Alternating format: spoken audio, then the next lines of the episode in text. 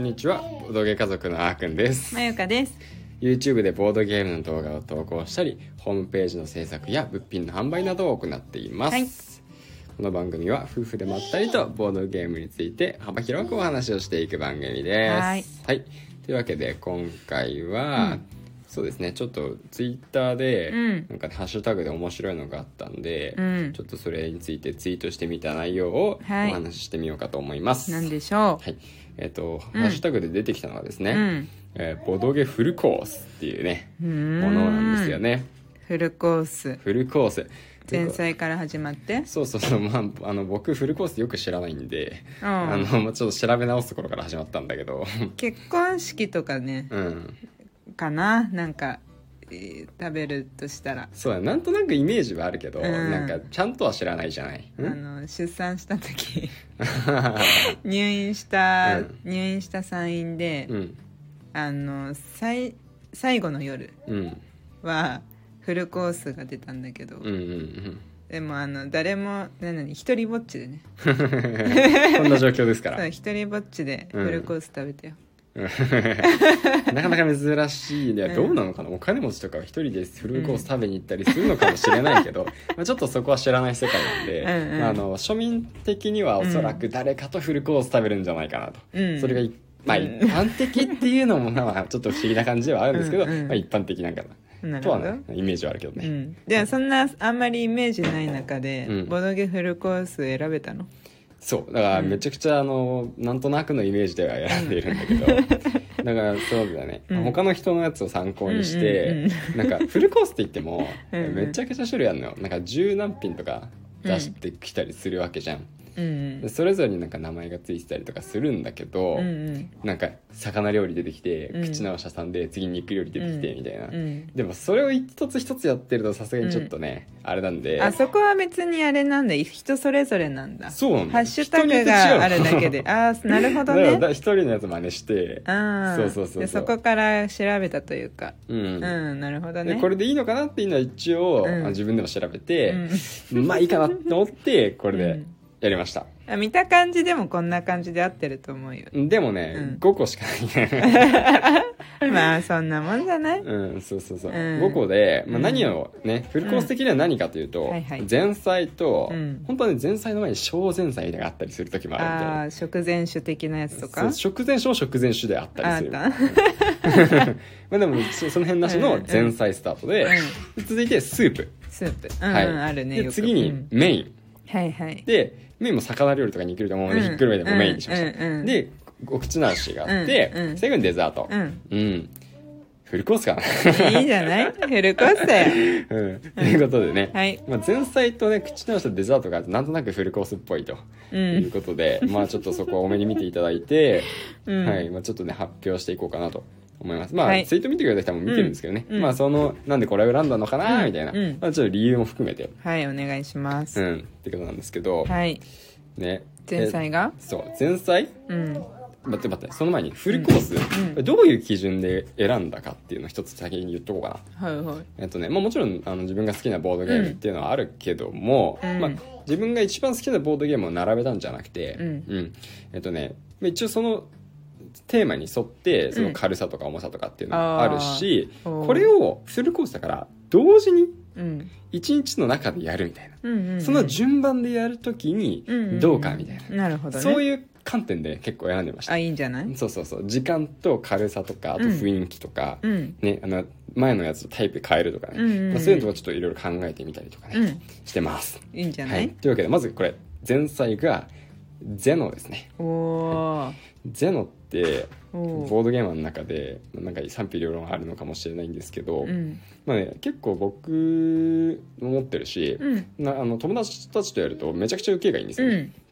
だから前菜にはすごいぴったりなんじゃないかなって、うんうんそれ思ってて、うんで結構リピート率高いんだよねそうだねうん、そうね一回やった友達が、そうだねうんなんかあもう一回やろうよとか、うんまたやりたいとか結構な頻度で言うから、うんうんまずこれでちょっとね、うんアイスブレイク的にうんちょっと兼ねて、まあ、まずじゃあ、とりあえずね、うんまあ、すぐ終わるからこれでこれから始めようよ、うんうんうんみたいな感じでうんちょっと噛んじゃったけど、うんあのゼノ選んでみましたうんうんまあルールもすごい簡単だしねそうねみんながルール読めるしね、うん分かんなくなってもスマホでね調べればいいだけなんで、うんそれ分かりやすいからまずはねゼうノ、ん前菜です、うんはい続いてスープ こうんれちょっと変わったの選んだんだけど、うん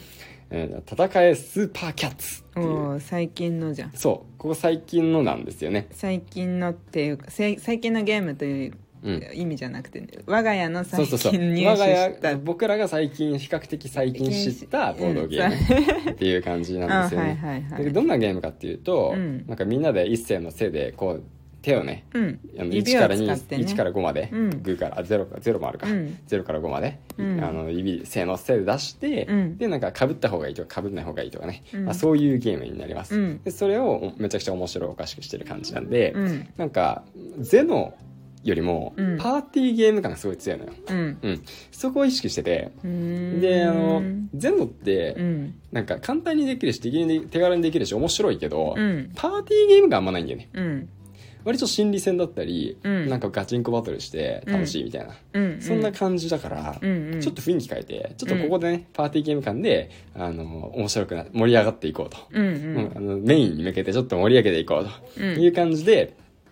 えース戦いスーパーキャッツうんうんやりました可愛い猫ちゃんとうん裏目もねヒーローの姿とね、うんあって絵柄もすごいいいから、うんうんまあすごいあのアクセントとしていいかなとうん思なるっほどてね選んでみまいいしじた、ゃないはい、次メインですねうんメインはなんかとにかく、まあ、やりたいボードゲームバーンみたいな感じで、うんうん僕はシンプルに、うんなんというかむしろこのメインから考え始めた、うんうんね、でそれが、まあ、アルナックですね、うん今僕たちの中ででも僕の中でだけかな、うんう二ん人の中でいいかな、ん共通してる、うんブームになってます、うんうんうんだからこれ本当に何回でもできるし、うんボードゲームとしてのなんか僕、まあ、偉そうだけどさ、うんうんなんか完成度がすごいなーって、うんうんなんかやるたびに思ってるから、うんいいんじゃないうん、そうもうこれ間違いないなと思ってます、まあ、ただこれをメインに据えるかどうかは、うん正直誰とやるかにもよる、うんそうメインはこれね変わるなとは思うまあまあねこのまあね今回選んだ中で一番メインが変わると思う、うん相手によってねうんこれが、まあ、しあのーアルナックは、まあ、最低でも1時間うん場合によっては2時間とかかかると思うしもっとかうん3時間かかる時もあるだろうし、人数によるもんね人数にもよるしね初めてやるかどうかにもよるから、うんまあ、そこはね、うんあの臨機応変にちょっと他のもうちょっと軽いようにしたりすることもあるかもしれないですね、うんはい待で、っててうん、うん続いて、うんまあ、口直しうん口直しなんで、うんまあ、さっきのねスープの戦いスーパーキャッツと同じように、うん結構これもね雰囲気を、まあ、うん変える必要があるなと、うんうんかん思ったんですよね、うんアルナックとは全く違うタイプのボードゲームね、うんなおかつやっぱり口直しって、うんそんなになんかこう力を入れてやるものじゃないかなとうん思って、うんまあ本当に手軽にできるものうんここもやっぱ軽いものを選んだ方がいいなっうんて思って考えたのがシレットですね、ううんんまあシレットってやっぱうりんあの他のボードゲームとの違い結構あるなって思ってて、うんしかも誰でもすぐ分かるシンプルなルール、うんさっとできてで1回やってもいいし何回やってもいいし、うんやる回数は本当にその場の雰囲気によると。うんううんん、なんで、まあ、好きなだけできるし、まあ、うん短く終わることもできるから、うんまあ、口直しとしてはねいいかなとうん一気に雰囲気バンって変えようっていう時にもいいし、まあ、これもやっぱり盛り上がってうん気分転換にもなるから、うんね、いいかなと思います。うんうんはい、えっとあ一応シレットのゲーム説明しとこうか。うんうんうん、あの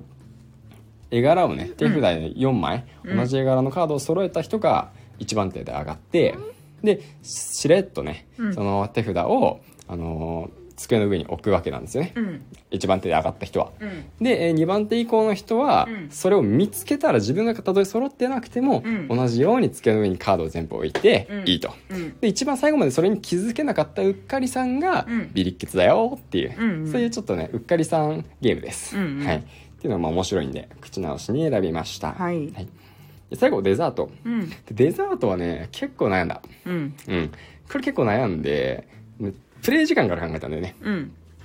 メインのアルナックがうんあるから、まあ、うん1時間うんのゲームは選べない、うん長くても45分まあ30分ぐらいのゲームがいいかな最後最後あんまり重たいのも良くないし、うんでも最後に後味いいのがいいと思って、うんうんこれは最後雰囲気よく終わりたい、うんで選んだのがトリックテイカーズですね、うんまたかよって思う人もいるかもしれないんですけ ど好きだねまあまあ僕好きなのはもちろんある、うん好きなボードゲームしか選ばないからね、それはね、うんうんまあ、そうなんですけどまあトリックテイカーズはね、うんまあこれもそうですけど、まあ、最初のねあのキャラクターのあの個性を覚えるところだけちょっとまあ覚えるところあるんですけど、うんうん、あの本当になんだろうな30分であのできるちょうどいいなんだろう戦略的ゲームというかうん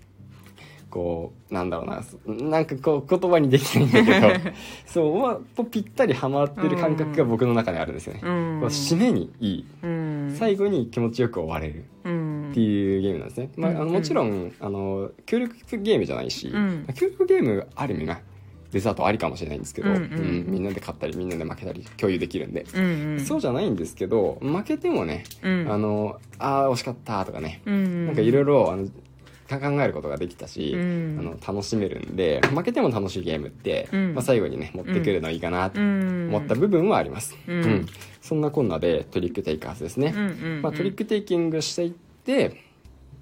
えっとまあ、手札からこう数字を1枚ずつみんなが出していって、うんうん勝った負けたやって、うんそれが得点になったり、うんそれが勝敗条件になったり、うんうんで勝敗条件や得点になるかどうかっていうのは最初に自分が選んだキうんャラクターによって変わりますっていうのが、うんまあ、すごい面白いそのキャラクター何を選ぶかによって、うんどういう戦略で自分がプレイしたらいいのかが変わってくるっていうのがうん非常に面白いボードゲームうんですうね。んうんはい、っていうこんなではいえーっと僕のボトゲフルコースでしたはいはいまあこれもねいつも言ってるんですけど、うん気分によって変わりますんで、うんまあ、今の気分ではこうなりました そうだね 今時と点いうことになります、うんはい面白いとハうこッシュタグだったねとで面白かったねうんはい、というわけでそろそろですね、はいシャマルさんがもう飽きてきてるんで、うんここまでにしたいと思います、はいそれではまた次回お会いしましょうバイバイバイバー